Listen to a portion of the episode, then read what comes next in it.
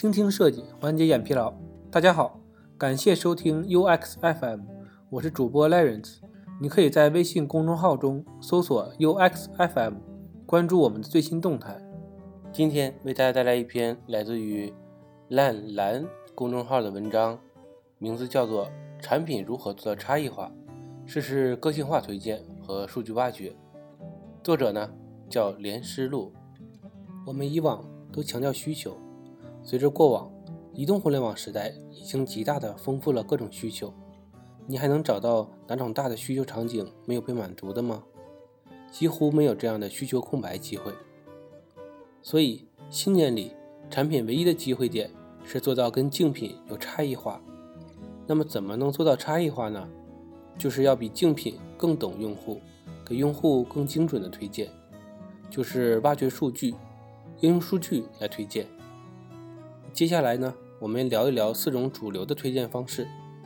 市场迄今为止对推荐系统的分类并没有统一的标准，但是根据对淘宝产品的了解，其推荐的方法包括以下几种：基于内容的推荐方式，协同过滤的方式，基于知识推荐，基于组合推荐。第一种，基于内容的推荐方式，基于内容的推荐呢？是系统建立在用户以前的行为模式基础上的。以前的行为就是标签值，推荐算法将产品分解为一系列的标签，并根据用户对产品的行为，比如购买或者浏览，将用户的属性也描述为一系列的标签。这种方式下的推荐系统为用户提供包括用户记录中显示偏好的一些信息。产品推荐并不是将用户本身的喜好作为基础。而是以产品本身的信息作为基础的。比如说，如果一个用户对智能音箱比较感兴趣，过去常常搜索和智能音箱相关的信息，那么该自动推荐系统就会将智能音箱相关的其他音箱直接推荐给他。用户的偏好通常作为一组文本标签，用于表示用户喜好类型的个人资料。淘宝的搜索框就是一种应用于表现和研究用户喜好的技术。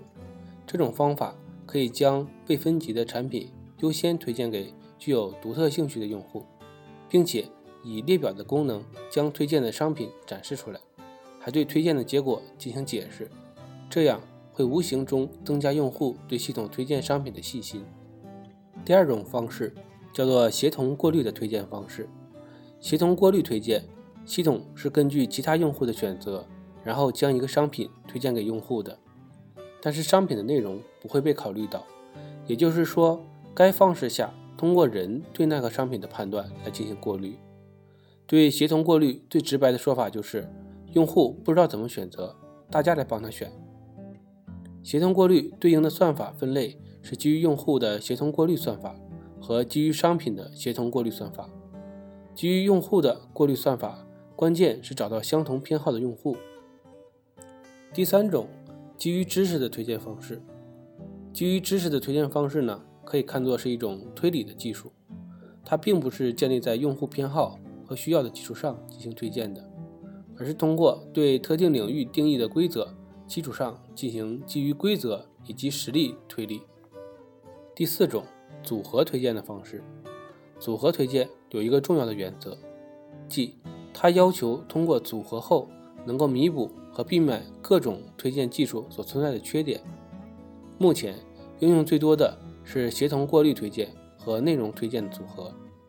一般，尽管推荐组合的方法有很多种，然而不同的应用场景需要不同的组合思路。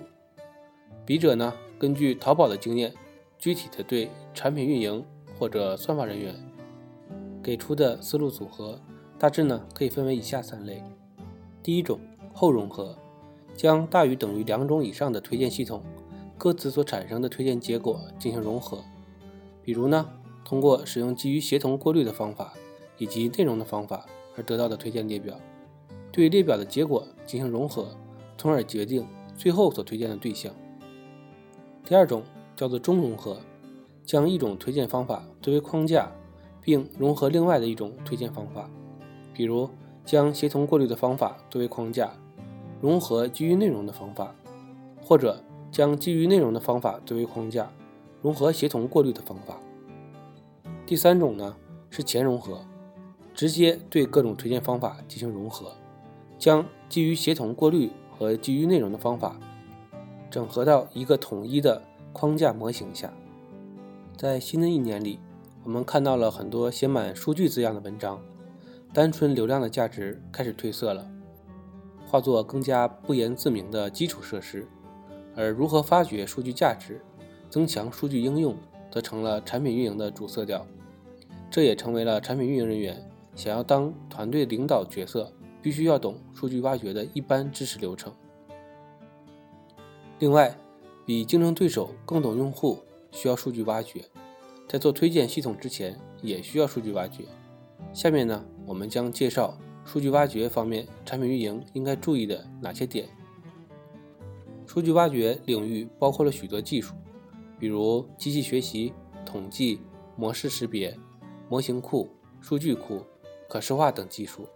产品运营懂这些技术的话，一方面呢，能够从更多的角度设计出差异竞品的产品方案；另外一方面呢，能够更方便的跟算法、代码、模型、数据仓库工程师等技术人员进行交流。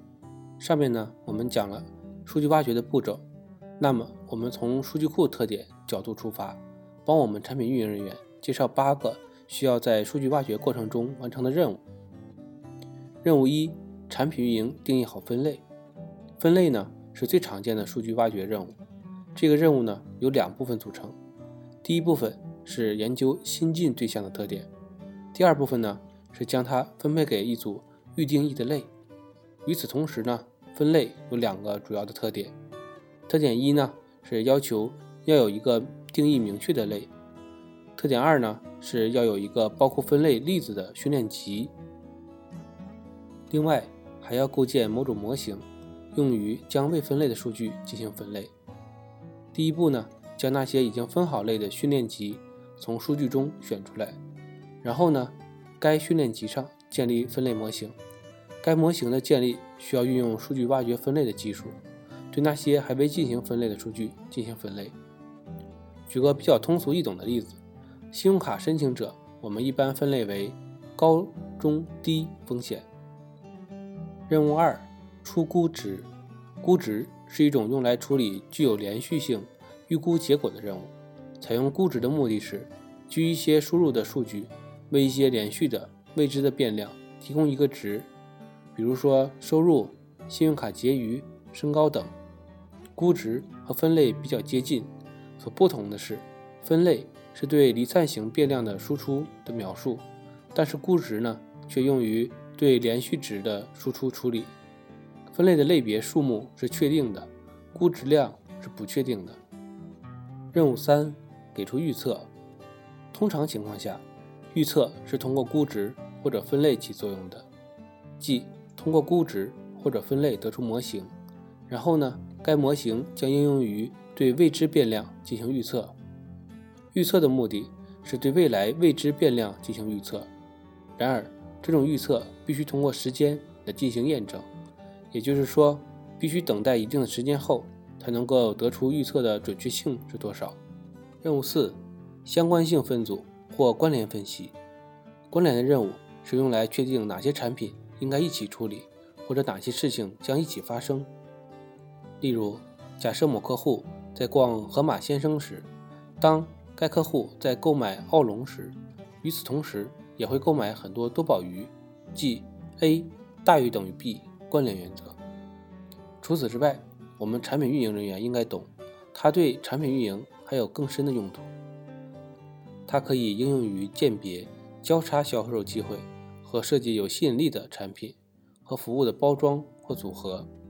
例如，下次可以计算出奥龙与波士顿龙虾文本相似度，然后当波士顿龙虾库存较多时，可以组合波士顿龙虾与多宝鱼组合起来卖。任务序列模式，序列化模式检测事物之间的模式。在事物数据中，一段时间内，一组项目是在跟另一组项目的后面存在的。例如，逛河马先生的时候。用户在购买奥龙后，隔一段时间会购买牛排。这有点类似于关联，但是主要的不同点是序列模式展现出了不同的产品之间在特定时间段内的重要关系。知道序列模式后的产品运营可以合理安排供应链的资源。任务六：聚类。聚类可以对一个多样化的群体进行分割，从而形成一些具有更有相似性的群体。聚集通过对记录进行分组，从而将那些相似的记录分割在一个聚集里。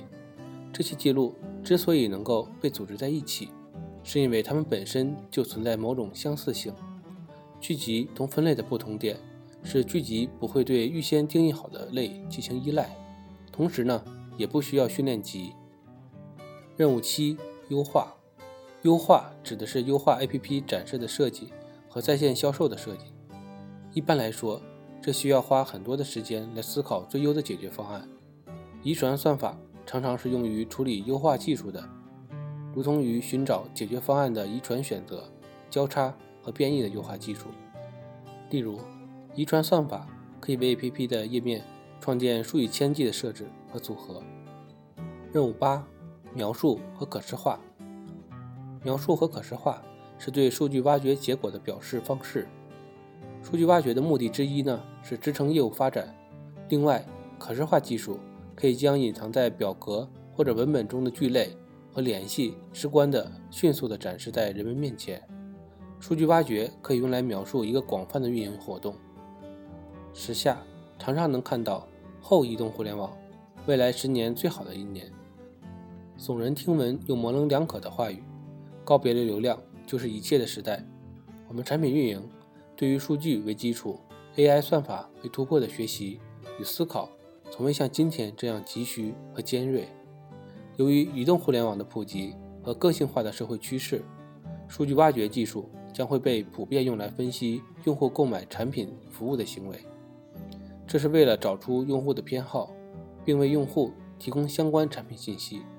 以增加销售额和销售价格。那么，先知道数据挖掘流程，先挖掘出来用户的喜好，产品运营团队再配合推荐算法，这样呢，就可以在产品运营上领先竞品一步了。今天的内容就到这里了，让我们期待下期的精彩内容。你可以在播客的文稿中找到我们的联系方式，欢迎给我们投稿或者提出建议，让我们一起把节目做得更好。